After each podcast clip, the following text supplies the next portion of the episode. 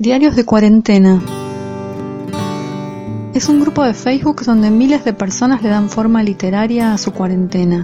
Relatos escritos desde el encierro, desde distintos lugares del mundo, ciencia ficción en el supermercado, universos distópicos en el aula, parejas desavenidas, amor que nace por WhatsApp. Valen todos los registros. Crónica, diario, poesía, prosa, monólogo interno o una carta dirigida a Dios. Sumate a escribir y a leer a otros en cuarentena. Diarios de cuarentena en Facebook, un espacio para crear ficción y respirar un poco mejor.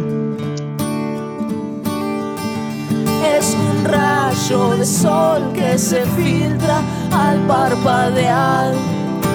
El sueño se cierra y se abren los ojos confundidos.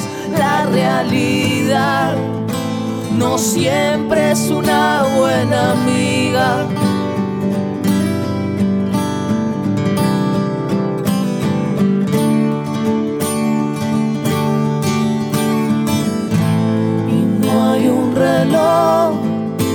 Que mida el tiempo como yo.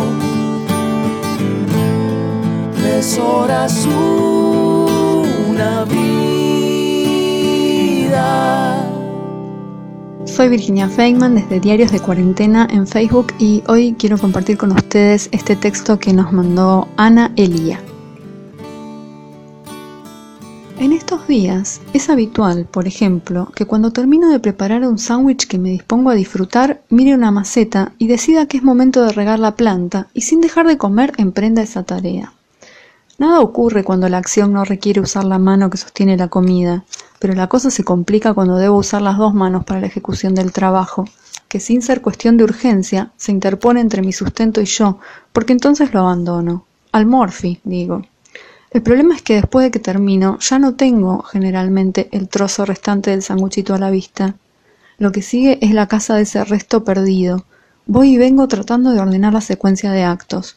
Lo busco donde sé que nadie lo guardaría, mientras imagino que si no lo encuentro se convertirá en una especie de cadáver maloliente. Un asco. Todo eso es porque hace un rato que doy vueltas por la casa porque sé que en algún sitio, un pedacito de bondiola yace emparedado entre dos rodajas de pan casero.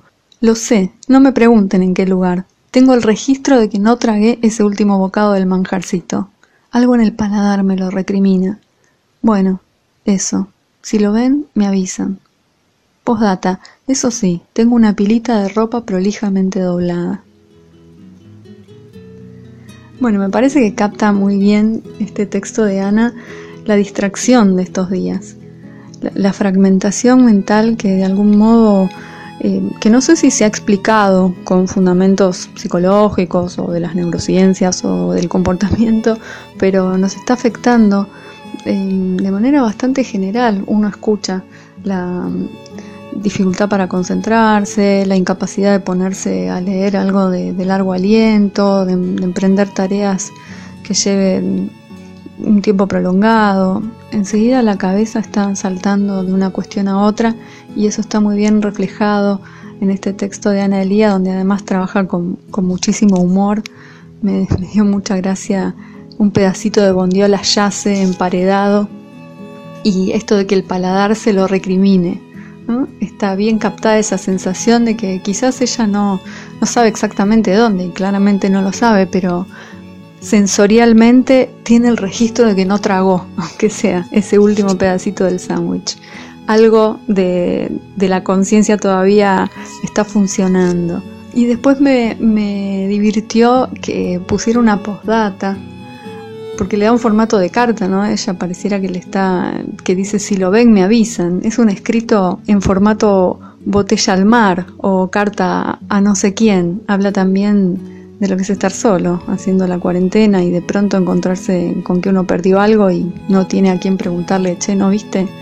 Entonces, eh, este si lo ven me avisan, este escribirle a los otros y, y dejarles una postdata contando lo que se hizo, porque no hay nadie al lado para ayudar a buscar.